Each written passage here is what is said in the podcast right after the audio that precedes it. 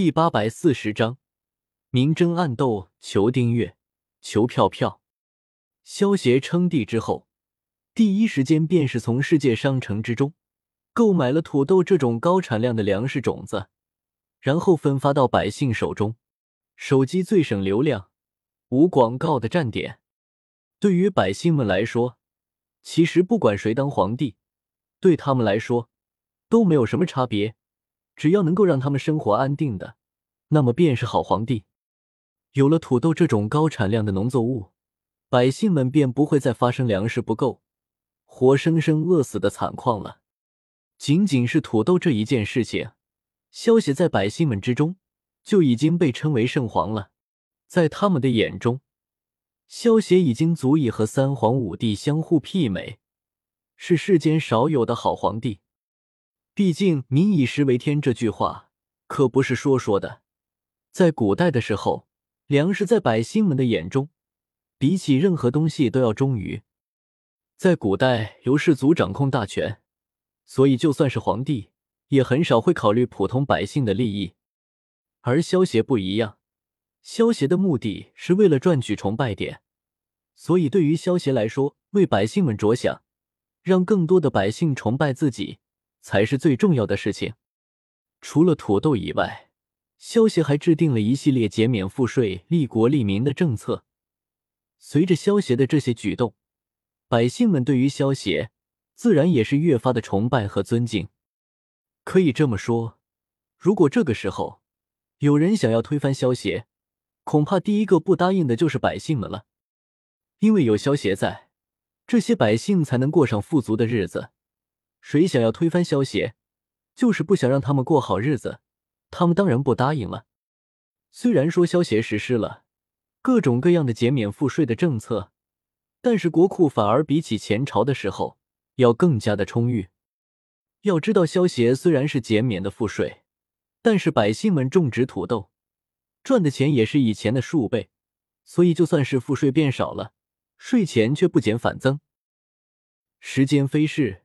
距离萧协登基称帝，眨眼间便过去了七个多春秋了。洛阳城皇宫之中，身穿一身鎏金龙袍的萧协，朝着李茂贞的寝宫走了过去。萧协登基称帝之后，直接将所有的太监全部给赶出了宫。如今皇宫里面只有宫女，而且萧协也让人给这些宫女传授了一些粗浅的武功。所以也不怕他们没有力气干活。虽然说太监已经不能算作男人了，但是一想到被太监服侍，萧协更会觉得鸡皮疙瘩掉一地。所以皇宫之中只有宫女。皇上驾到！即将到达李茂贞所在的朝阳殿之时，跟在萧协身旁的宫女连忙高声喊道：“拜见皇上！皇上万岁万岁万万岁！”皇上万岁万岁万万岁！听到贴身宫女的高喊声，朝阳殿之中的宫女全都恭敬的跪拜道：“都平身吧。”萧协摆了摆手，直接走进了朝阳殿之中。臣妾参见陛下。儿臣参见父皇。好了，不必多礼，快起来吧。朕不是说过了，你们在朕的面前不需要如此多礼的。萧协连忙伸手，将李茂贞和萧烈给扶了起来，轻笑道：“陛下，礼不可废啊！”李茂贞朝萧协调皮的眨了眨眼睛，笑道：“你啊！”萧协见到李茂贞朝自己卖萌，忍不住笑着刮了刮他的穷鼻。虽然已经过去了七年多的时间，但是有萧协给的驻颜丹，所以李茂贞的容颜一点都没有变老。而且由于修为突破到神霄位，李茂贞的寿命大大增长，皮肤也变得更加光滑了。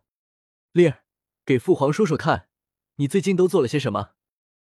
萧协转头看向李茂贞身旁的小不点，笑问道：“小不点的名字叫做萧烈，是萧协和李茂贞生的儿子，如今已经六岁了，也是萧协的嫡长子。”一出生就已经被萧协封为了太子。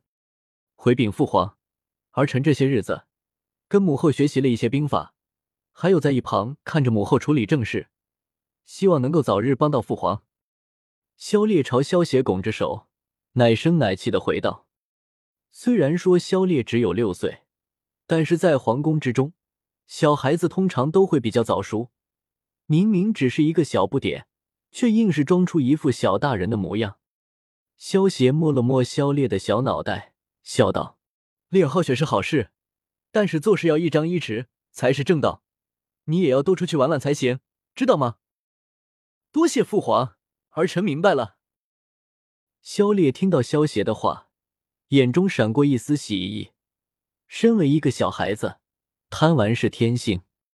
只是由于他是萧邪亲自立下的太子，也是下一任的储君，所以平时礼貌针对萧烈的要求会比较严格。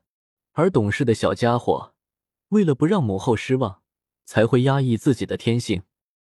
陛下，你这么一说。倒显得臣妾不对了。李茂贞闻言，忍不住白了萧邪一眼：“真儿，这是什么话？朕什么时候怪过你了？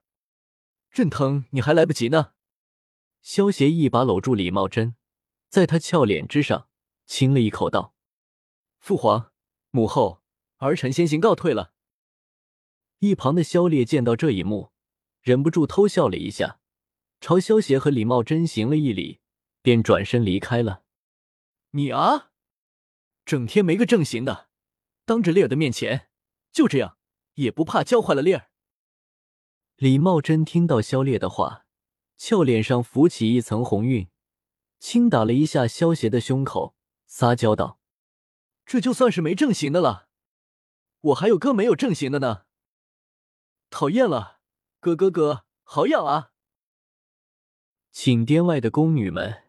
听到皇上和皇后的嬉闹声，相互对视了一眼，眼中闪过一丝笑意。这些宫女都是李茂贞的人，如今李茂贞受宠，在其他的宫女面前，他们自然也就高上一头，所以他们自然高兴。这些年之中，后宫之中分为两派，一派是以李茂贞为首，另一派则是以冰原为首，他们之间。也没少明争暗斗，其实这些事情，萧协都看在眼里。只是萧协也乐意见到如此。萧协之所以放任他们，是因为两个原因。